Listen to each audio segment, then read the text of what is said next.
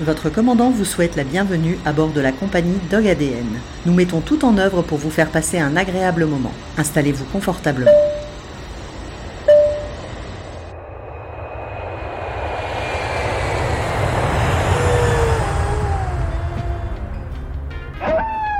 Qu'il vous fasse peur ou qu'il vous magnétise, le loup ne laisse jamais indifférent. Les contes et légendes ont longtemps fait de lui un animal assoiffé de sang et iront jusqu'à introduire des campagnes d'abattage massif afin d'éradiquer l'espèce. Aujourd'hui, au cœur de polémiques suite à des réintroductions dans nos massifs montagneux, la cohabitation est un équilibre fragile avec des bergers victimes d'attaques dans leurs troupeaux.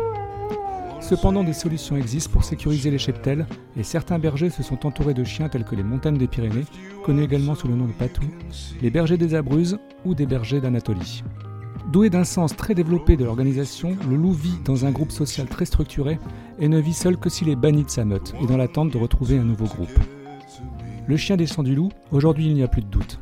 Comment expliquer qu'un chihuahua puisse être si semblable à un loup? En quoi la connaissance du loup peut apporter des réponses ou des pistes de travail aux professionnels du monde canin ainsi qu'à des propriétaires de chiens? Je vous propose dans cet épisode d'apporter des réponses à toutes ces questions avec l'aide de Pierre Jouventin, directeur de recherche au CNRS, écologue, éthologue, qui a lui-même vécu avec une louve en cohabitation totale et en famille. Bienvenue dans l'épisode 29 de Dog ADN. En tout cas, merci hein, d'avoir euh, d'avoir accepté, accepté, mon invitation parce que c'est euh, ça, ça, fait pas mal de temps euh, que je me dis il faut absolument que, que je vous invite euh, parce que j'avais, bah, j'ai, lu, j'ai lu deux ou trois livres euh, à vous. Parce que bah, y a la passion du, du, chien, donc forcément, à un moment, on arrive, on, arrive d'une façon euh, détournée vers vous. Euh, dans un premier temps, je vais vous présenter. Donc, déjà, bienvenue sur le, l'épisode 29. Ça y est, on est au, l'épisode 29 de Dog ADN. Donc, c'est cette, ce podcast, il est vraiment dédié aux, aux amoureux des chiens. Et je trouvais que c'était intéressant de, d'avoir une personne spécialisée dans, dans le loup. Donc, merci beaucoup d'avoir accepté mon invitation. Euh, j'essaye, je vais essayer de, de résumer euh, votre CV parce qu'il est quand même long comme, euh, long comme un parchemin. Euh, donc, vous êtes avant tout écologue et éthologue. Oui. Donc, euh, déjà, est-ce qu'on peut définir écologue? Parce que je pense qu'il y a beaucoup de gens qui ne connaissent même eh pas. Oui, bien sûr. en France, c'est une catastrophe. On confond l'écologie scientifique et l'écologie politique. Tout à fait. Eh bien, moi, je suis écologue, c'est-à-dire que je m'occupe des rapports entre l'animal et son milieu. D'accord. Alors que les écologistes politiques, les, ils s'occupent euh, des pistes cyclables, des trucs comme ça, quoi. C'est autre chose. Oui, c'est ça. Et euh, bah, alors que moi, c'est scientifique. Hein. Mais, euh, donc, c'est très proche d'éthologue, finalement. Euh, c'est pas pareil, c'est-à-dire écologue, c'est le milieu, alors qu'éthologue, c'est le, comportement. comportement. Oui, d'accord, très bien. Ok. donc, directeur de recherche au CNRS pendant 40 ans. Voilà ça, fait quelques petites années quand même. euh, spécialiste international des oiseaux et des mammifères. Oui. Euh, je pense même que. J'étais spécialisé dans l'Antarctique, mais j'ai travaillé dans plusieurs coins. J'ai travaillé aussi dans l'Afrique équatoriale. D'accord. Bon. Donc vous avez fait le tour du monde. J'ai fait pas mal de pays, presque la moitié. Oui. Et euh, il me semble aussi, euh, vous n'avez pas été à l'origine de, de, la protection d'un territoire? Oui, dans les terres australes. C'est ça. C'est-à-dire le Kerguelen, toutes ces. C'est ça, Kerguelen. Qui maintenant euh, sont les, les, plus importantes en France, hein, à part la, la Guyane. Hein. D'accord. Et qui sont les deuxièmes au monde. Ok, très bien. Donc moi, je vous avais découvert à travers le livre euh, Guide d'éducation éthologique du chien que vous mhm. aviez coécrit avec euh, Guillaume. Oui. Euh, je me... Et euh, avant ça, je vous avais découvert à, à travers l'histoire de... avec Kamala. Vous avez tout lu, oui. Bah, et ouais, les on... derniers aussi, vous les avez lus sur bah, le... là, En fait, j'ai commandé le dernier. Ah. Et euh, bah, j'ai toujours pas reçu. Donc, il ne va pas tarder à arriver, je pense. Et comme euh, j'évite de, de commander chez un fournisseur avec un grand A. Ah, voilà. voilà. Ça m'étonnait que vous ayez eu tant de temps. Ouais. C'est un petit peu plus long, mais c'est pas grave. Je préfère. Euh, J'essaie de préserver. Enfin, en tout cas, mon dernier sur le chien, là, il, est, il est unique. C'est-à-dire qu'il n'y a, a, pas un seul bouquin sur le chien actuellement qui réunit autant d'informations euh, sur la, la, compréhension du chien. Mais en fait, c'est en fait, pour ça, quand, euh, quand j'ai regardé le, la table des matières du mmh. livre, quand je l'ai commandé, j'avais quand même réussi à avoir la table des matières et je me suis dit, mais c'est exactement le genre de livre qui m'intéresse et qui va intéresser aussi les auditeurs de Dog ADN. Ah, absolument, vous en particulier, parce que euh, y a, je vous dis, il n'y a aucun bouquin actuellement qui donne autant d'informations.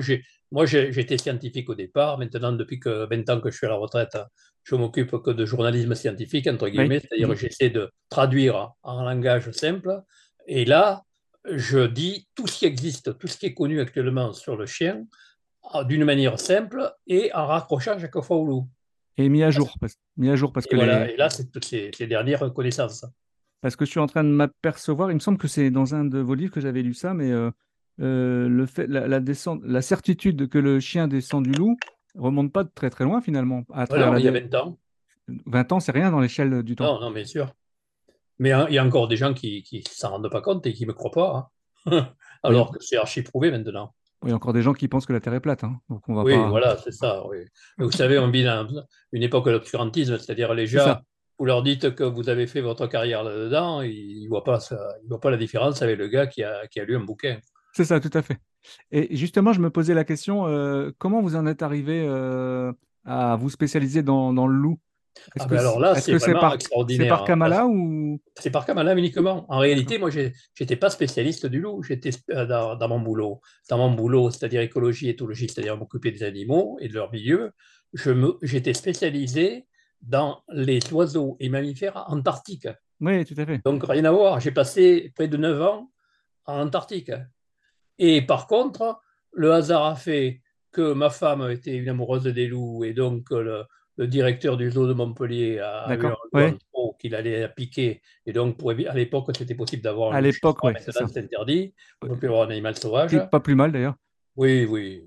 Parce que ça, demande des, sacrés et même moi qui était, qui était professionnel, euh, je raconte dans mon histoire de Kamala que c'était limite, hein, plus que limite. Hein. Et donc, euh, c'est comme ça que je suis arrivé à Kamala. Et puis après, quand j'ai fait le bouquin, j'attendais la retraite pour faire ce bouquin sur Kamala, sur le, loup. J'avais élevé à la maison parce que j'avais, je m'étais rendu compte que ce que les scientifiques n'ont pas vu, c'est que le loup est altruiste. C'est-à-dire qu'il défend, il défend les membres de sa famille. Or, les membres de sa famille, sa meute, c'était nous. Donc, je m'en suis rendu compte comme ça. Et j'ai fait après des publications scientifiques pour expliquer ça. Et je suis donc devenu au second degré un spécialiste du loup, mais tout à fait par hasard. Et, je me, et après avoir lu, écrit ce bouquin sur, le, sur, le, sur Kamala, je me suis dit, mince, le chien et le loup, c'est tellement proche qu'il n'y a pas beaucoup de bouquins qui expliquent ça correctement. Donc, je me suis mis là-dedans. Et, le... que sur la chaîne, il y a 9 dixièmes de, de, vidéos sur le, chien et le loup. Il y en a très peu sur le, les, les, les, phoques ou les, ou les baleines ou les, ou les, ou les, les albatros ou les, ou les manchots euh, pour lesquels j'étais spécialiste. De toute façon, je vais inviter tous les auditeurs et auditrices à jeter un petit coup d'œil sur votre site parce que moi j'adore. Hein. il y a plein, il y a plein, c'est riche d'informations et je mettrai un lien. Alors oui, vous avez trois bouquins qui pourraient intéresser vos lecteurs. Je l'ai noté. En plus de celui que vous avez lu, c'est d'une part Kamala, qui est une histoire vécue adorable. Et puis ensuite, les deux derniers que j'ai faits, c'est-à-dire un sur le loup et puis l'autre sur le chien, le dernier. Il y a Le loup se mal aimé qui nous ressemble, c'est en 2021. Voilà, ça c'est. Et de cette année, j'ai fait Le chien, un loup. Euh, rempli d'humanité. Voilà, rempli d'humanité. C'était en mars 2023. et là, là, ça fait la synthèse de comprendre le chien d'une autre manière. Je ne sais pas pourquoi, d'ailleurs, personne ne l'a fait, ça, parce que c'est tellement évident que euh, ça, ça s'y prête. Indispensable dans toutes les bibliothèques des passionnés du chien. Parce que... Oui, il me semble, parce que vous ne pouvez pas comprendre le chien si vous ne connaissez pas le loup. D'ailleurs, je trouve qu'il y a quelque chose, il y a, vraiment une vague euh, qui arrive euh, où, le, au niveau de l'éducation canine, on, on, se base de plus en plus sur l'éthologie, ce qui est quand même une bonne chose. Bah, entre nous, c'est la, la, la, discipline scientifique qui s'occupe de ça. Mais ça a été ah, oui, ben, c'était même faussé, parce qu'en fin de compte, quand on parlait de chien, on, allait voir le vétérinaire. Alors, le vétérinaire, c'est une sorte de médecin ou de chirurgien, c'est pas un psychologue. Et donc, en réalité, euh, c'était les, éthologues qui étaient importants. Et quand, euh, par rapport à la théorie euh, sur l'altruisme du loup, ça a été accepté par la communauté scientifique? Ben non, pas encore. En réalité, je suis en train, de, je viens de, soumettre mes deux bouquins là, que j'ai, deux derniers bouquins en français, pour les traduire en anglais, en américain, pour justement essayer de les convaincre, parce que j'ai essayé de convaincre les grands spécialistes du loup, j'ai fait des publications là-dessus, et en fin de compte, ils ne croient pas. Ils croient que c'est parce qu'il y a tellement d'histoires sur les chiens et les loups que les qu'ils s'imaginent que, que, que j'invente des trucs. Et moi, mon boulot, ce n'est pas, pas compteur, c'est scientifique. Hein. Donc, en réalité, ce que je dis, c'est vraiment ce qui oui, c'est basé sur, c'est factuel, c'est basé ben sur voilà, des faits. Voilà. Mais ils n'ont ils pas suivi. Euh, actuellement, à mon avis, il y a un décalage de reconnaissance, c'est-à-dire qu'on connaît bien le loup euh, dans sa biologie, mais comme on ne voit jamais dans la nature, c'est très difficile de voir un loup qui s'occupe de notre, c'est-à-dire qui le protège, etc. Et donc, moi, je l'ai vu parce que j'avais un loup élevé à la maison et qui vivait avec nous, et donc il a protégé les gens de la famille. Hein. Et donc, mhm. j'ai essayé après d'élargir le problème, et c'est ce que j'ai fait dans les derniers bouquins où j'explique un peu plus. D'accord. Et en réalité, c'est vachement intéressant parce que quand vous, ça, ça rejoint d'ailleurs les chiens, parce qu'en réalité, le loup, contrairement à ce qu'on croit, n'est pas le, seul un grand méchant, un grand prédateur, c'est ça n'est un bien sûr, mais c'est aussi euh, quelqu'un d'altruiste et, de, et, de, qui aide les autres. L'entraide est très développée dans la, dans la meute. Dans la meute ça, ils n'ont pas vu les spécialistes. Et par contre, chez pas tous les chiens, mais beaucoup de chiens, vous avez ce, ce gène qui s'est transmis. C'est-à-dire que vous avez des chiens qui défendent leur famille euh, et qui ont repris ces trucs du loup. Donc en réalité, ça explique non seulement le loup, mais ça explique le chien. Dans, le livre, justement, dans la table des matières, vous, vous, ouvrez une question en disant euh, Les chiens pensent-ils et souffrent-ils? Mais est-ce qu'on a des réponses? Oui, absolument. En réalité, maintenant, euh, il y, a, encore des gens qui pensent qu'il n'y a pas de réponse. Mais en réalité, maintenant, c'est tellement de choses sur les animaux qu'il n'y a pas de doute. Hein. Au niveau de la souffrance, les gens qui c'est les gens qui n'ont jamais vu un chien. Euh, à l'époque de Descartes, quand Descartes ou simplement des, gens qui ne connaissaient pas les chiens euh, euh, parlaient d'un chien, ils, étaient, ils pensaient tellement qu'un homme, ça, ça pense, c'est-à-dire c'est intelligent, et qu'un chien, c'est enfin, un animal, n'importe tout animal, c'était uniquement instinctif, qui faisait une séparation complète. Mais maintenant, c'est qu'il n'y a, pas de séparation. En réalité, nous, on, a aussi des instincts, on n'a pas que de l'intelligence. Et un chien, ou n'importe quel animal, il a aussi de l'intelligence. Il a, il a, un chimpanzé est très malin et, un chien, dans une certaine mesure aussi. Donc en réalité, maintenant, ça, rejoint d'ailleurs l'aspect philosophique et éthique, c'est-à-dire que maintenant, on s'aperçoit qu'en réalité, entre l'homme n'est qu'un animal comme les autres. c'est spécial et ça nous intéresse beaucoup parce qu'on est là, mais, mais en réalité, euh, on, voit bien qu'en réalité, on fait partie des animaux. Et ça, ça revient d'ailleurs à l'écologie, c'est-à-dire le, le fait qu'actuellement, on a bousillé la planète et qu'on a besoin d'être bien avec la planète, avec la, végétation et avec les animaux pour arriver à s'en tirer. Oui, euh, vivre en cohabitation. D'ailleurs, actuellement, actuellement, tout se rejoint. Et en parlant de cohabitation, justement, euh, est-ce que vous pensez qu'on va trouver enfin euh, un jour une cohabitation entre le loup et puis les bergers? Ben, En France, non, parce qu'en France, on est en retard. On a 50 ans de retard par rapport à d'autres pays. Par exemple, Italie, Espagne C'est pas, pas normal qu'en France, on estime que c'est pas compatible le loup et le mouton alors qu'en Italie, en Espagne, en Hongrie, en Turquie, les, bergers savent comment se, défendre contre le loup. Il y a trois, trois réponses, c'est-à-dire qu'il faut des clôtures, surtout la nuit, il faut des bergers, mhm. et il faut des, des, chiennes de garde, pas seulement des chiennes de, qui, protègent le, qui, qui, qui, protègent le troupeau et qui l'empêchent de, de partir dans tous les sens, et qui protègent des gros, grands prédateurs en France, la race qui servait à ça, c'était le patou. Et maintenant, ça fait un siècle qu'on n'a plus de loups, donc ça ne servait plus à rien. Et donc les patous ont un peu euh, changé de caractère. On est en train de, ils sont moins, les resélectionner. Mais, et maintenant, euh, les, les seuls bergers en France qui arrivent à se défendre contre les loups, ben, c'est ceux qui protègent leurs troupeaux. Et mm. entre nous, c'est même anormal que la loi n'oblige pas les gens à se protéger. Actuellement, quand vous avez attaqué, quand un loup attaque un troupeau, on rembourse le, berger, enfin pas le berger, l'éleveur plutôt, le patron. Mais on ne lui demande pas de garantie. On lui conseille s'il pouvait garder, mais ce n'est pas obligatoire. Alors qu'en Allemagne, par exemple, vous n'avez pas un sou de dédommagement si vous ne gardez pas vos moutons correctement. Donc, et d'ailleurs, actuellement, en ce moment même, les, les, loups euh, attaquent surtout aux bordures, c'est-à-dire pas aux endroits où les gens ne savent pas quoi faire, ils ne savent pas se défendre contre les loups, alors que par contre, dans les Alpes, où là, il y a des loups depuis 92, et eh bien là, maintenant, ils savent et ils commencent à plus avoir de problèmes. Enfin, ils en ont moins qu'avant, en tout cas. Parce qu'avant, on utilisait beaucoup le patou, le patou pour défendre, et maintenant, on utilise euh, pas mal de, bergers. Euh, oui, parce que le patou. Turquie, tout ça, mais qui sont beaucoup plus agressifs. Le patou, il, a, il, a, un peu dégénéré, c'est-à-dire qu'on avait un patou qui était très adapté pour défendre contre les, prédateurs. Il n'était pas, très, pas bon du tout, même pour garder les moutons, mais par contre, il gardait contre les, moutons, les ours et contre les loups. Et maintenant qu'on a, qu'on a repris ces patous qui, depuis un siècle, étaient uniquement euh, sélectionnés pour l'esthétique, eh bien, on, a on, avait, on avait perdu sa capacité. on est obligé actuellement de refaire, de resélectionner des patous pour les rendre euh, bien euh, protecteurs du troupeau. Mais par contre, les, que ce soit les, bergers d'Anatolie, c'est-à-dire euh, ou les bergers de, des Abruzzes, en Italie et Anatolie de, Turquie, ce sont des, des, des, chiens bergers qui ont protégé les troupeaux tout, tout, leur temps, qui ont été sélectionnés pour ça. Et donc, on préfère ça parce qu'il enfin, y a des, certains bergers qui sont plus, plus exigeants, ils préfèrent ça parce que là, ils savent qu'il y aura un résultat garanti. Alors qu'un patou, si on prend un patou qui a été dans une lignée qui était pour l'esthétique, hein, eh c'est mm. foutu. Ouais, ouais, c'est pas, c'est pas ce qu'il faut. Parce qu'aujourd'hui, il, a il a perdu ses bases.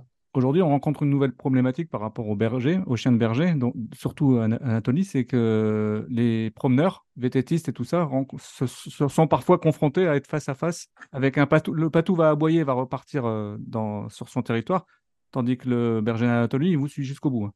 Oui, mais c'est normal parce que le berger d'Anatolie, son boulot, c'est les moutons alors qu'un patou, il a été sélectionné pendant un an à être à la maison, donc on a, sélectionné les plus gentils, etc. Par contre, euh, il y a des problèmes aussi, c'est-à-dire qu'il y a des visiteurs qui, entrent dans les troupeaux, qui, caressent les chiens et qui risquent des, accidents. Et après, vous avez les touristes qui attaquent en justice le, le, hmm. ou le berger. C'est pas normal ça. Il faut comprendre actuellement, on a perdu, on a perdu le fait qu'on n'ait plus de loups depuis un siècle, ça nous ça fait perdre les bases, les connaissances, la culture de base bienvenue dans le monde moderne. Hmm. Euh, est-ce que euh, le chihuahua descend du loup? Ça, c'est la question. Oui, oui, oui. Il y a quelqu'un qui vient de me poser la question il y a combien? Trois jours. J'ai répondu longuement. J'aurais pu, si j'avais su, j'aurais ah, désolé. la, la truc. Tenez, euh, en fin de compte, le chihuahua, il, croyait qu'il était chinois d'origine. Non, il, est mexicain. Bah, d'ailleurs, c'est facile à trouver parce que Chihuahua, c'est le nom d'une ville du nord du Mexique. Donc, c'est pour ça qu'on l'appelait. Et ce qui est intéressant dans le Chihuahua, c'est que ce n'est pas un chien comme les c'est pas les, les, mêmes lignées que ceux qu'il y a en Europe, qu'on a sélectionnés très fort et qui sont devenus les chiens habituels. C'est des chiens qui étaient euh, élevés pas seulement par les, par les Mayas, mais, avant, par les Toltecs. D'accord. C'est très ancien. Et c'est une race qui est très proche du loup parce que justement, ils sont très anciens. Et alors, alors par contre, maintenant, justement, on s'aperçoit d'une part que c'est prouvé que tous les chiens viennent du loup, et pas, et pas de euh, Darwin, Lawrence, les grands mmh, biologistes, mmh, mmh. s'imaginaient que ça venait de, que c'était tellement variable un, chien que ça venait de plusieurs canidés, c'est-à-dire c'était un croisement de chacal, de renard, En réalité, ça vient uniquement du loup, mais il y a plusieurs lignées qui se sont avancées parallèlement. C'est-à-dire qu'en Europe, on a les chiens qu'on connaît, qui, ont été sélectionnés pendant les deux derniers siècles surtout. Mais par contre, le Chihuahua, c'est un chien très primitif et qui, et qui avait été sélectionné d'une manière très particulière, non pas pour garder les troupeaux ou pour garder la maison, enfin, ça garde quand même, ça aboie. Ça, aboie, ça prévient. Mm. ça a été en opposition au loup, c'est-à-dire c'est, c'est l'équivalent en Chine des Shih Tzu et des, et des, et les Pékinois et les Shih Tzu, c'est des races miniatures, comme le, euh, c'est la même sélection, mais dans, à deux, deux, deux extrémités de du globe. Il y en a au Mexique, on a créé le, le, le Chihuahua, donc un mini chien qui n'est pas du tout le contraire d'un loup, qui n'est pas du tout dangereux, mais qui est très affectueux et qui a une forte personnalité un peu pénible parce qu'il il veut toujours trop en faire, mais il est tellement mignon et tellement affectueux que les gens ont tendance à le, l'anthropomorphisme. et ça devient euh, un tyran domestique parce que vous connaissez sans doute si vous travaillez dans ce domaine. Et, c'est un peu le même cas dans l'autre sens avec les pékinois et les shih tzu qui sont des mini chiens et qui étaient utilisés pour chauffer les mains des, des femmes nobles qui, dans leur manchon, elles mettaient le. D'accord, ouais, ouais, Et donc, en réalité, c'est des chiens qui, qui, sont des anti-loups, si vous voulez, c'est-à-dire des, des, chiens, des, des loups miniatures et beaucoup plus affectueux, et beaucoup plus gentils et peu, et peu dangereux. Et donc, c'était pour la, noblesse, c'était des, des, des, chiens de, de, luxe, quoi. Alors que par contre, les autres chiens, c'est par contre, en Amérique, par exemple, les Indiens avaient d'autres chiens que les chiens européens. On a, c'est les Espagnols qui ont amené leurs chiens et qui ont ensuite envahi euh, les États-Unis. Maintenant, il n'y a presque plus de, chiens d'origine. D'accord, C'était autre chose, vous voyez. Donc c'est compliqué. Actuellement, les vétérinaires et les, généticiens sont en train d'étudier justement l'origine de toutes les races de chiens. Et c'est très, très varié, c'est beaucoup plus compliqué que ce qu'on croyait. Parce que là, aujourd'hui, on estime à environ 400 races. Mais euh, Oui, de toute manière, ah, ça ne veut pas dire grand-chose, parce que d'une part, tout dépend à quel niveau on met une race. et puis d'autre part, euh, il y avait, y avait au départ une dizaine de races, c'est tout. Mmh.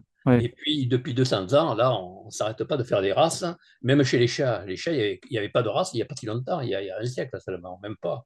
Euh, mais maintenant, on en fait plein parce que on ne s'occupe plus de leur fonction, c'est-à-dire les, chats, c'était pour chasser les souris, les rats. maintenant, c'est l'esthétique. Et maintenant, c'est des, animaux domestiques euh, de fantaisie, et donc on, les, on, prend des chats plus, bizarres les uns, les uns, que les autres, parce qu'on veut, on veut se distinguer en ayant des chats bizarres. Et là, c'est comme les chiens. Les chiens aussi, ça a été le même truc, mais les chiens, c'était une fonction bien précise. Chaque chien avait sa fonction. et en réalité, la, la, la, tête du chien, la, l'aspect, la morphologie du chien, ça correspondait, c'était l'étiquette sur le flacon qui permettait de savoir ce qu'il y avait dans, dans, le crâne, pourquoi on l'avait sélectionné, alors que maintenant les gens ne savent plus ça. C'est-à-dire qu'ils prennent, C'est vrai, on a perdu, euh, ils prennent un, chien, par exemple un, un ski, un ski, Bon, vous le prenez parce qu'il est beau, parce qu'il il est, il, est, super gueule, il ressemble un peu à un loup, etc.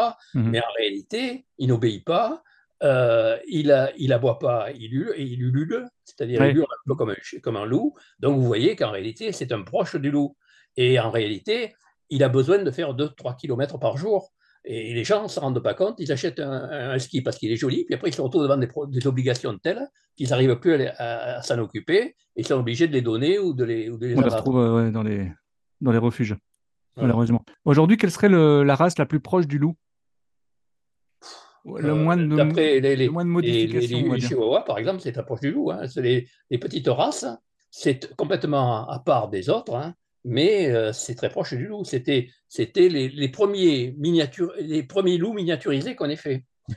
Mais, quand, mais on voit que le loup, maintenant, on croyait que c'était 5-10 000 ans, il y a 10 ans. Maintenant, on en est à 36 000 ans. Donc, c'est bien plus ancien que ce qu'on croyait, alors que les autres animaux domestiques, c'est uniquement au néolithique que ça apparaît, c'est-à-dire moins de 10 000 ans. Donc, euh, le, bœuf, le, sanglier, tous ces trucs-là, c'est entre 5, autour de 5 000 ans. Euh, le chat seulement, ça n'apparaît que quand il y a du grain, pour mmh, protéger les, contre les, rongeurs, mmh. c'est-à-dire euh, moins de 10 000 ans. Et les maladies, le loup, en réalité, euh, il a donné, on a certainement domestiqué le loup avant le chien, et puis on s'est aperçu à la fois que c'était très pratique, parce que c'était un super chasseur, bien plus rapide que nous, avec une olfaction terrible, avec une vision bien meilleure, hmm. etc. Quatre pas c'est une super machine. Et puis, on s'est dit, c'est formidable pour la chasse.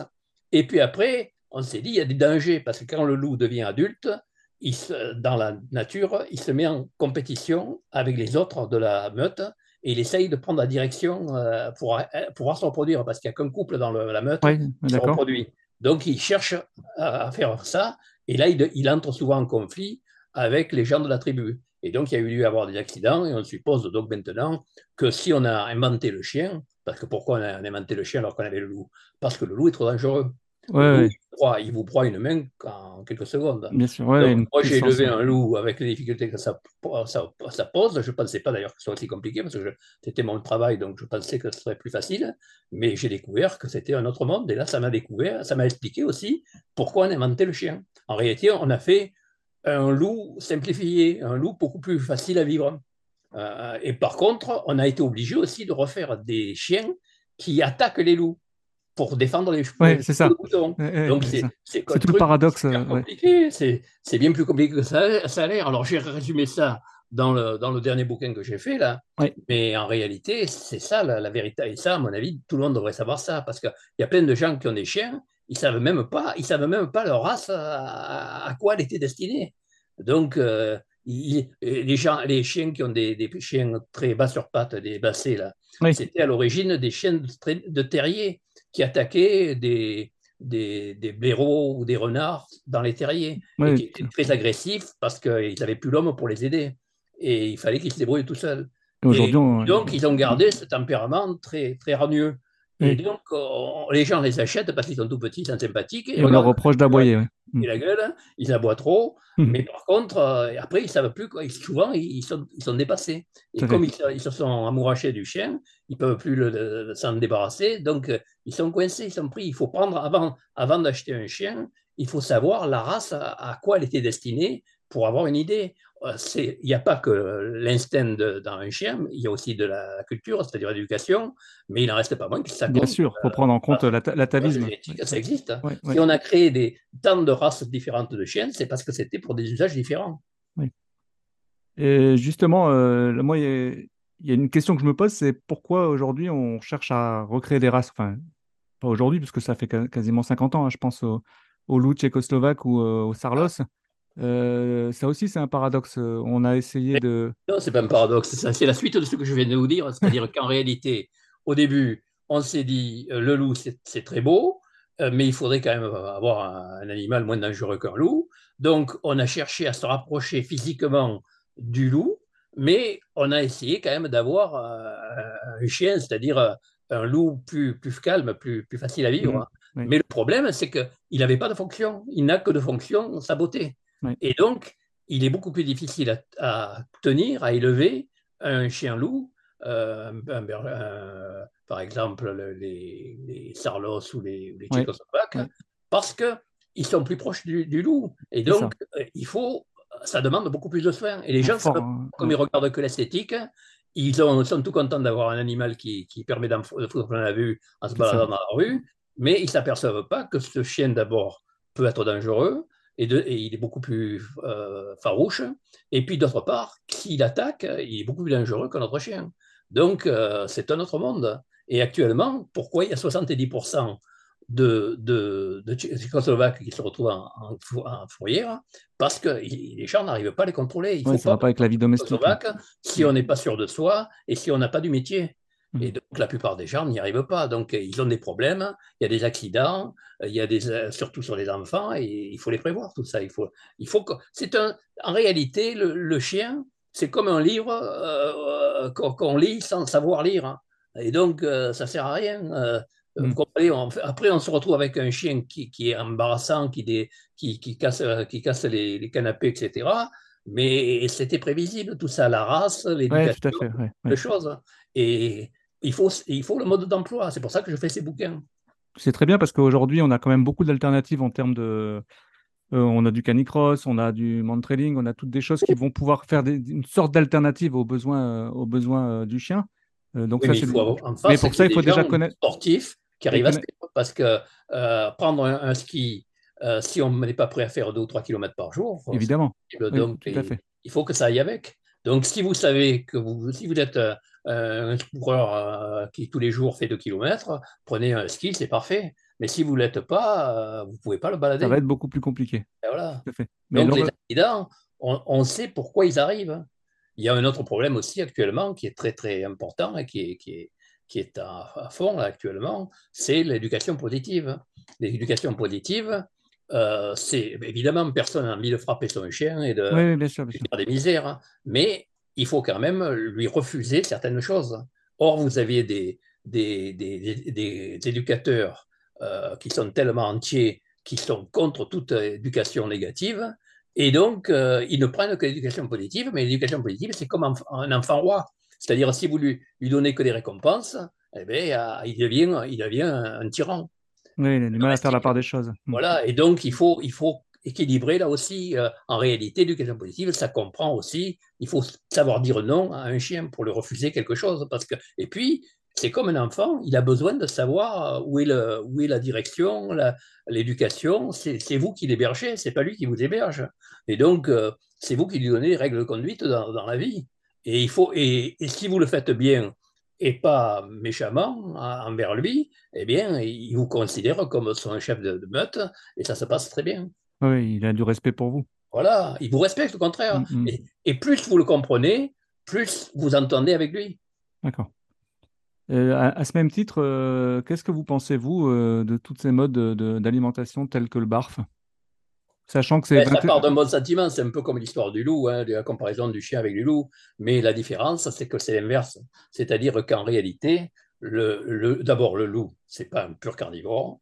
Dans la nature, c'est 21%, je crois. De viande, ça, mange des fruits, ça mange des tas de trucs. Euh, en Italie, ça, dans les décharges, ça va manger des pâtes. Euh, donc, c'est très. Et surtout, le, chien a été modifié dans ses goûts alimentaires par l'homme. Hein. C'est-à-dire mmh. qu'il a été sélectionné et qu'on a gardé les races qui avaient de l'amylase, c'est-à-dire la salive euh, qui permet de, dissoudre l'amidon. Et donc, euh, quand on a cette amylase, eh bien, on peut manger de, l'amidon facilement. Donc, c'est une erreur de nourrir qu'avavec un chien. Ceci dit, un chien et, pas malheureux avec, euh, avec Bien sûr que non. non, non, non, de plus cher. Et puis, euh, c'est pas indispensable. Hein. En réalité, un chien a été déjà sélectionné pendant des milliers d'années pour manger de l'amidon. Donc, il faut aussi lui donner de la viande, mais on n'est pas obligé de lui donner que de la viande. Parce que je crois que dans la nature, ça va jusqu'à 21% de fruits et autres. Euh, oui, c'est sûr. En, fin de compte, les loups, contrairement à ce qu'on croit, ne sont pas des purs carnivores. Hein. Et même l'été, il leur arrive de manger uniquement des fruits. Et je, lisais un article la dernière fois où on, on disait que le microbiote justement du chien c'était beaucoup métamorphosé de façon à pouvoir assimiler justement tout ce qui est type céréales. Bien sûr, quand vous voyez que le nôtre, il se modifie suivant le type de nourriture qu'on mange, il n'y euh, a pas de raison. Hein. ça évolue très vite les, microbiotes. Il y a une question, est-ce que le chien nous aime ou est-ce que c'est un opportuniste? Ah, ça, c'est une question typiquement humaine. Hein. Je sais que c'est compliqué. Oui, c'est une, question anthropomorphique. Hein. C'est-à-dire que c'est une question pour homme, ce n'est pas une question pour chien ou pour animaux. En réalité, le chien, c'est un descendant, du, un, héritier du loup. Donc, euh, il, est, il a un sens de la, de la groupe, du groupe, de la famille qui est très développé, du clan. Et donc, il aime, entre guillemets, euh, tous ceux qui sont de la famille. Hein. Il, est, attaché, si vous voulez, à tous ceux qui sont dans la famille, comme l'était notre loup hein, quand on l'avait dans la famille. Hein. Mmh Et d'autant plus qu'elle ne voyait, elle voyait jamais de, loup. Donc, elle, pouvait, s'est attachée à nous, et c'est comme ça qu'on a découvert que les loups, c'était capable de protéger les autres du groupe. Par exemple, sur, mon, site internet, j'ai un site internet et j'ai une chaîne, et, puis j'ai des bouquins. Mais enfin, en tout cas, on voit des films où la, louve se jette à l'eau. Dans une rivière, là. n'a pas pris du tout. Mm. Elle se jette à l'eau pour aller chercher ma femme et la ramener à, la berge. quand on a vu ça la première fois, on était très surpris parce qu'on se demandait qu'est-ce qui, lui prend? Et en réalité, on voyait bien qu'elle ne faisait pas ça pour la mordre. Elle l'a tiré délicatement. Mais néanmoins, quand j'ai montré ça à des spécialistes euh, du loup, ils m'ont dit non, non, c'est pas possible. Euh, votre loup, euh, votre loup s'amuser avec votre femme. Mais non, s'amusait pas avec ma femme, d'autant plus qu'on a vu des tas de choses ensuite. Et maintenant, j'ai même sur des, films sur, mon, sur ma chaîne et sur mon, sur mon site où on voit des loups qui ont été élevés par des hommes et qui protègent des hommes. Il y a même une, histoire d'un gars qui, a, qui a un loup en, Russie et, qui, et le loup lui, lui déchire les, les liens et le libère. Donc vous vous rendez compte, c'est extraordinaire tout ça. Et ça, actuellement, les scientifiques ne sont pas encore à ce niveau-là, parce qu'ils n'ont pas vu dans la nature. Comment voulez-vous comment voulez-vous un, un, loup, voir un loup qui défend les autres? Normalement, c'est trop particulier, ça. Vous le voyez que dans des circonstances extraordinaires, hein. il faut être dans la famille pour le voir. Nous, le hasard a fait que, sans l'avoir voulu, ah, parce que simplement, en fin de compte, si je me suis lancé sur cette histoire de loup, c'est parce que ma femme était une amoureuse des loups et que donc j'ai pris un loup pour lui faire plaisir. Et puis après, je me suis rendu compte que c'était passionnant et que ça expliquait les chiens. Mais en fin de compte, euh, quand vous voyez comment, un, loup vit en famille, euh, c'est pas étonnant qu'il se conduise comme ça avec nous. Il fait la même chose. Donc en réalité, pour en revenir à votre question de départ, euh, un loup ou un chien, ça, aime les proches et entre guillemets, c'est-à-dire ça a de l'affection, etc. Oui, son premier cercle. Voilà, voilà. Mm. Ça rien d'extraordinaire d'ailleurs, c'est normal. Nous aussi, on fait pareil. Mais à mon avis, ça, ça surprendra peut-être les auditeurs, c'est que moi, je pense qu'un loup ou un chien, c'est plus affectueux, c'est plus sociable qu'un homme. Oui, Parce que nous, on est capable de, tricher, alors qu'eux, ils, ils, sont, ils sont généralement fidèles. Oui, oui, ils sont plus dichotomiques, j'aime ou j'aime pas. Voilà, voilà. voilà. Et ça, nous, on est un peu menteurs, hein, c'est-à-dire que quand plus manipulateur. On a chien, on s'en débarrasse. Oui, tout à fait. Il y avait un, je crois aussi, il y a un paragraphe qui est très intéressant. J'ai vraiment hâte de le recevoir. Il y a, sur l'essence, l'essence du chien. Donc il y aura l'ouïe, l'olfaction et la, vue, hein, je crois. Oui. Puisque le chien, ça reste quand même une super machine de guerre, quoi. Ben oui, c'est un animal qui est extraordinaire. Hein. C'est pour ça qu'il a. C'est pour ça qu'est-ce que vous voulez faire Nous, on était des primates, c'est-à-dire des singes. Oui. Ils vivions dans les arbres il y a 7 millions d'années. Et puis, on est descendu dans les savanes, à terre. On s'est mis en groupe.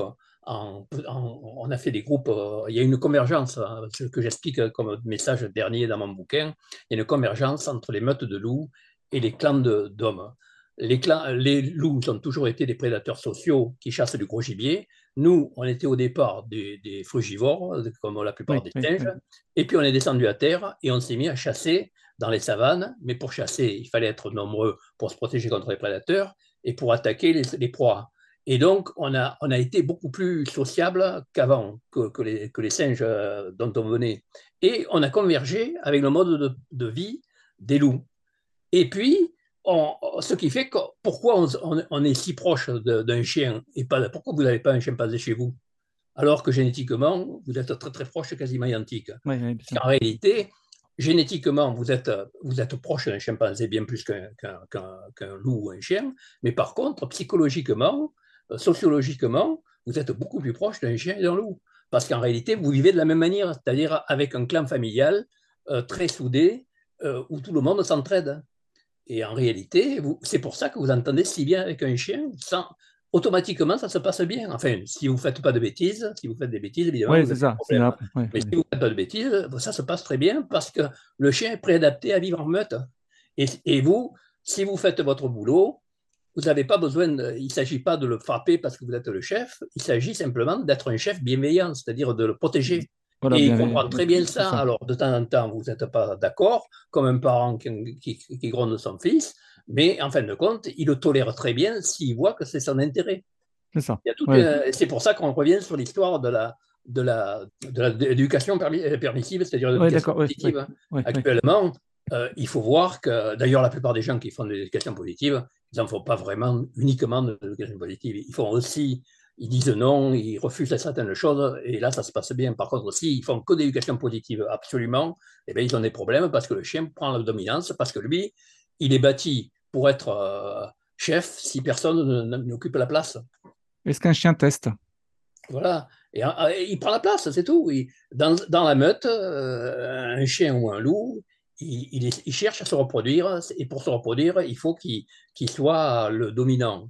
Bon, si nous, ça c'est évidemment modifié parce qu'on va pas, c'est pas un problème de dominance chez nous, mais de, reproduction, mm. mais c'est un problème de dominance, c'est-à-dire que euh, un, chef de meute, même chez les loups d'ailleurs, même chez, chez, les chevaux, tous les, tous les, dans tous les groupes sociaux, euh, c'est pas obligatoirement un tyran.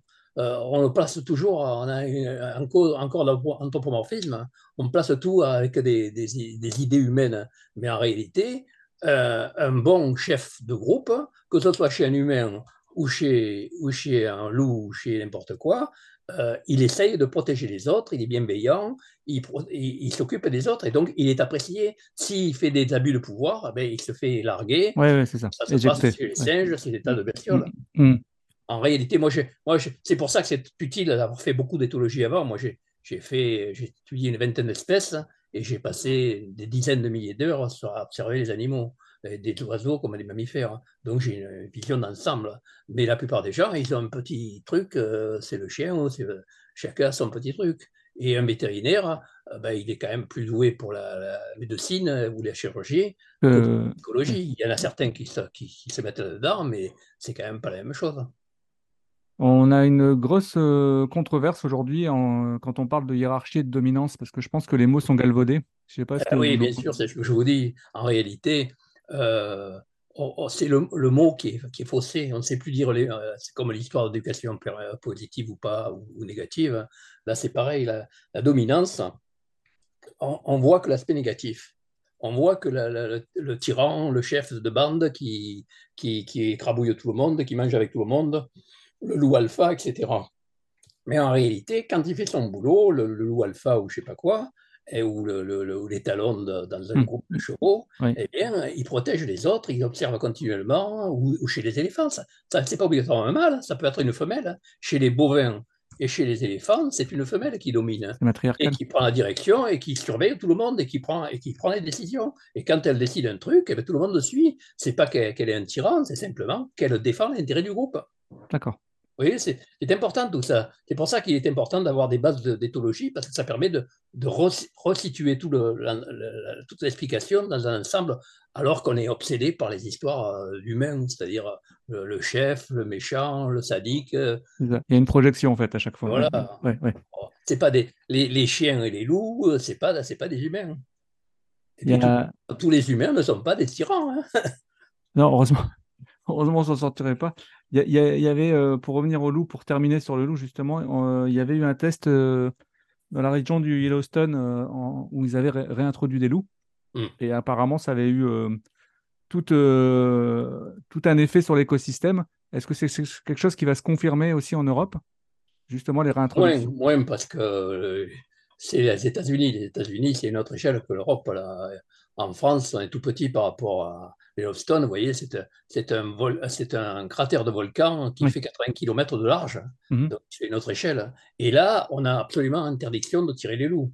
Donc, on, peut les observer et ils se tiennent à distance et on n'a jamais eu d'attaque de, de loups sur l'homme. Mais par contre, on les observe, les, les gars viennent. D'ailleurs, actuellement, vous avez une situation complètement inverse. En France, on paye à peu près 30 millions d'euros pour euh, dédommager les éleveurs Mhm. des, attaques de, Par rapport aux pertes. Mhm. À Yellowstone, le bénéfice annuel, c'est 30 millions de, 30 millions de, dollars, c'est-à-dire presque d'euros. Euh, mhm. et, tout simplement pour aller voir des loups. Donc, c'est une histoire complètement folle. Et en France, on est entre les deux, c'est-à-dire qu'il y a des tas de gens maintenant qui commencent, les naturalistes, les gens qui connaissent un peu les animaux, ils savent que c'est n'est pas, vrai ce qu'on raconte, qu'on ne peut pas vivre avec des, loups et, des, moutons. Mais par contre, évidemment, ça demande du boulot, et puis il y a des terrains qui ne s'y prêtent pas. Vous si vous ne pouvez pas clôturer votre terrain, eh bien, vous êtes coincé. Donc, euh, il ne faut pas faire d'élevage avec des, loups qui arrivent. Hein. Et donc, euh, ça, ça pose des problèmes économiques, euh, sociologiques, etc. Donc, euh, c'est sûr que c'est pas simple. Mais en tout cas, il ne faut pas croire que c'est impossible. Au contraire, c'est même tellement impossible que c'est ce qui se fait dans tous les pays d'élevage.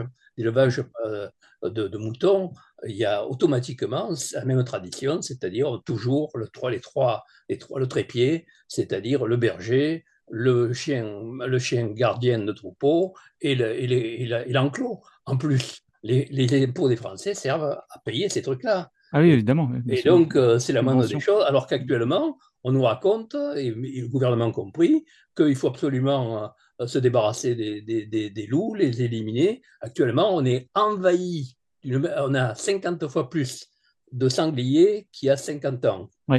ils, viennent, ils viennent dans le les sanglier, c'était la proie du loup. Et à l'époque où il y avait des loups, il y avait, pas de, il y avait un minimum de sangliers. Alors que maintenant, on ne sait plus quoi faire, ils sont dans les banlieues, etc. Donc en réalité, non seulement ce n'est pas obligatoirement négatif, le loup, mais ça peut être positif. D'autre part, le loup, ça vous mange tous les, tous les, les, les, ongulés, les, les petites euh, chevreuils, etc. Les chevreuils, ça, qui, et les Qui mangent les, qui mangent les pousses d'arbres. de tiques. Les tiques, ça se développe actuellement à fond, parce que ça, donne des maladies très graves, hein, mm. qu'on découvre en France. Hein. Et si vous mettez des, loups, ben, vous, vous, réduisez l'impact éthique. Donc en réalité. C'est toute la chaîne alimentaire. par exemple, on s'est rendu compte, ça rejoint un peu, c'est à Yellowstone qu'on s'est rendu compte de ça. Quand, à Yellowstone, en 1900, on a, on a dit bon, on a pris la, morale des, fermiers, c'est-à-dire on liquide tous les, loups, comme ça, les, les, herbivores seront heureux. On pensait que c'était simple. Hein. Et puis, c'est ce qu'ils ont fait, ils ont liquidé tous les loups. Et puis ils se sont aperçus que c'était l'inverse qui arrivait, c'est-à-dire les, les, herbivores avaient des maladies terribles, euh, ils n'arrivaient pas, ils crevaient de faim. Euh, donc c'était l'inverse, la, végétation était modifiée parce qu'ils étaient tellement nombreux, euh, comme il n'y avait plus de régulation, qui mangeaient toute la végétation et qui faisaient partir les castors dans les rivières, etc., parce qu'il n'y avait plus de, il y avait plus de, de c'est-à-dire la, la, forêt qui, qui entoure la, la rivière.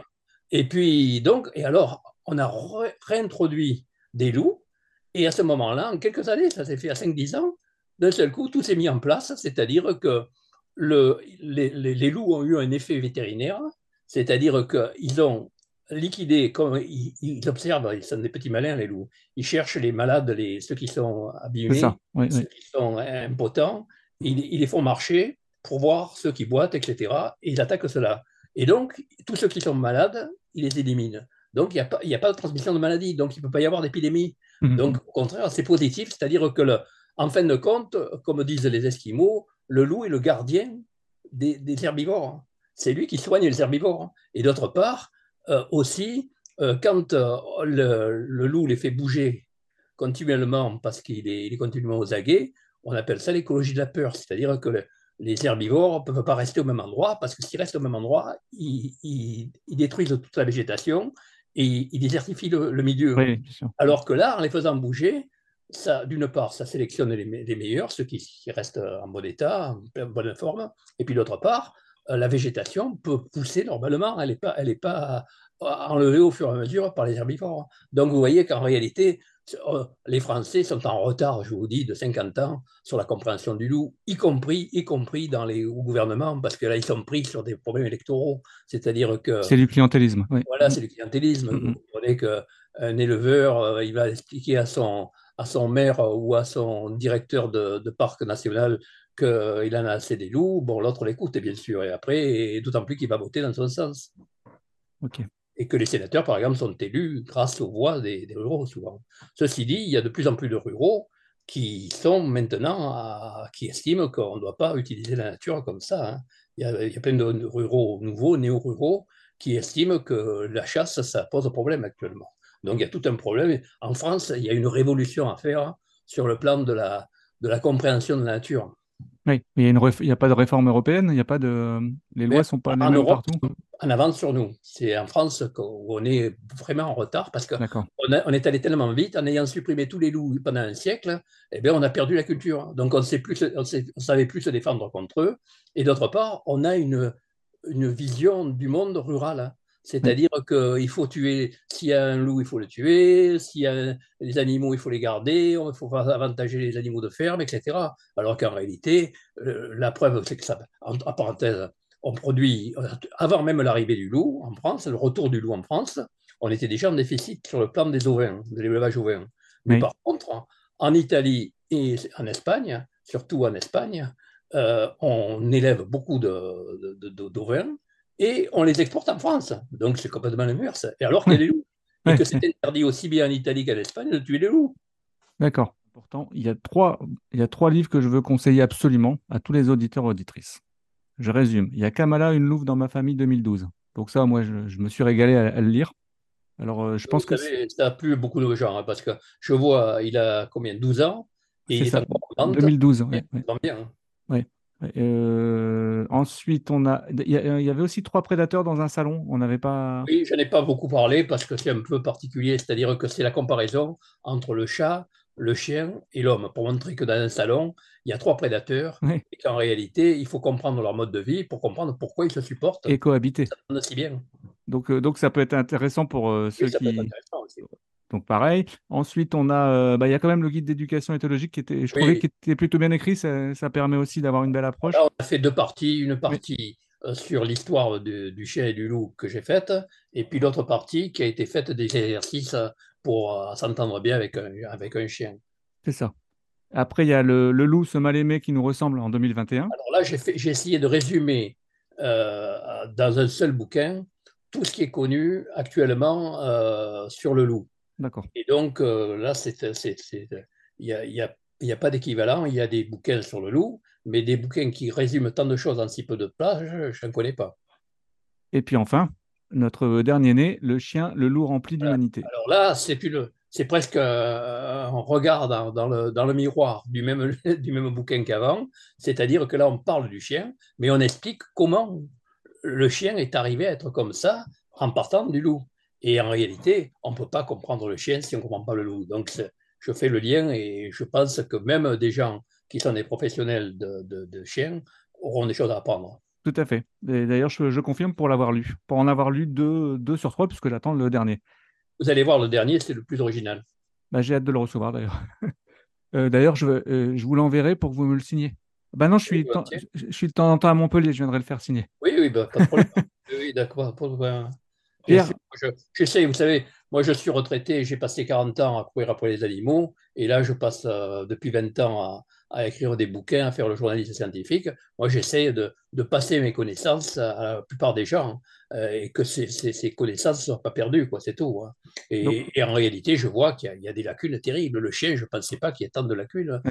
Que les gens, moi j'étais parti, je ne connaissais pas ce milieu avant, mais je croyais que tous les gens qui avaient des chiens s'y connaissaient. Ce n'est pas du tout le cas. Donc, il y a beaucoup de choses à apprendre. Il y a, un, gros travail. Un peu dans ce dernier bouquin.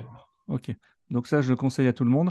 Euh, après, on peut retrouver euh, pas mal de supports sur euh, YouTube. Oui, il alors, il y a des conférences. Plein de, petites vidéos. J'en fais encore chaque semaine. mais bon, là, je les fais rapide hein, parce que je ne peux pas passer ma vie à faire tout ça. Quoi. Mais il y a, une ou deux vidéos. Il y a une ou deux vidéos que j'ai trouvées super intéressantes avec un monsieur qui est pilote d'avion, je crois, et qui a un loup tchécoslovaque. Oui, alors lui, justement, il me sert d'abord, c'est mon technicien, entre guillemets, parce que c'est lui qui, prépare, qui fait les films, qui me fait les montages et tout ça. Et, il est très doué pour ça, tant mieux. Et il a fait d'ailleurs des progrès au, cours de, mes vidéos. Mais en plus, c'est un fanat complet. C'est pour ça d'ailleurs qu'il accepte de faire ça gratuitement, puisque ni lui ni moi n'avons aucun bénéfice, bien sûr. Hein. Oui, mais comme moi avec Dog ADN, je, vous rassure. Bon, les bouquins que je vends, je vous garantis que si, si si je vivais avec ça, je ne mangerais pas souvent. Donc, en réalité, euh, on, a, on fait ça pour le plaisir. Et lui, c'est un bel exemple, justement, d'un gars qui a eu un, berger, un berger euh, plutôt un, un, chien loup, un chien loup tchécoslovaque. Enfin, c'est pas vraiment un tchécoslovaque, c'est très très proche, qui est magnifique, qui est d'ailleurs. on, on, le voit, il est magnifique en vidéo. Il est magnifique, il est tellement magnifique qu'il a un notable saoudien euh, qui, qui, travaille dans le pétrole et qui a beaucoup d'argent, qui lui a proposé de le racheter au prix de l'or. Il pèse 40 kilos. Il a proposé de lui donner 40 kilos d'or et le gars a refusé. C'est pour vous dire, c'est moi quand il m'a expliqué ça et que j'ai pu le vérifier, euh, j'en étais bavard parce que je ne sais pas ce que j'aurais fait devant 40 kilos d'or. Hein. Ah, j'aurais fait comme lui, moi. Ça, c'est ça, alors, ça, mon chien, on touche pas. En tout cas, il était tellement amoureux, euh, il, est, il, est, complètement. Et lui, il est parti de rien du tout, il ne connaissait pas grand-chose, et puis il s'est tellement mis là-dedans. Et là, voilà un bel exemple. Il a pris un, chien loup et il en a fait un chien comme les autres, mais il y passe 2-3 heures. voilà, c'est ça, il passe beaucoup de temps avec. Il est capable de passer tout, euh, tout ce temps, et puis il, il, y consacre tout son temps, il est fanat de ça, il est complètement passionné. Bon, c'est spécial, c'est pour ça que je ne conseille pas à des gens qui ne sont pas assez au courant, qui n'ont pas assez d'autorité, de prendre des, des, des, loups tchécoslovaques parce que c'est trop proche du loup. Donc, ça vous remet en question. Si vous n'arrivez pas à, vous faire respecter, vous êtes foutu. C'est ça, ok. En tout cas, merci beaucoup, beaucoup d'avoir euh, pris du temps pour moi, pour Dog ADN, pour nos auditrices. Euh, en plus, euh, merci pour la réactivité parce que ça s'est fait en 48 heures, je crois. Oui, oui.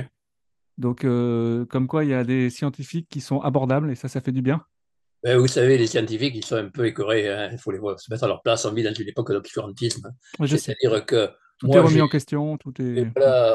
je vois dans, dans, ma dans mes vidéos, dans ma chaîne, bon, moi, je ne gagne pas un centime là-dessus. Il va y avoir des commentaires. Euh passe mon temps là-dessus, j'ai plein de connaissances dont je fais profiter tout le monde. Il y a des gars qui me disent Qu'est-ce que vous y connaissez euh, Les sangliers, c'est normal, euh, euh ils ont toujours existé, c'est pas vrai qu'on qu'il y en a eu plus, etc.